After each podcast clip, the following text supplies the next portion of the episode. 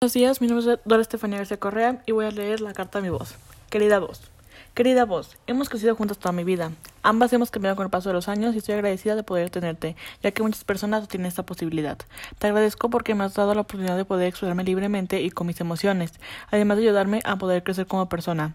Durante una gran parte de mi vida estaba insatisfecha por cómo sonabas. Siempre pensé que hubiera sido mejor si mi voz fuera un poco más aguda.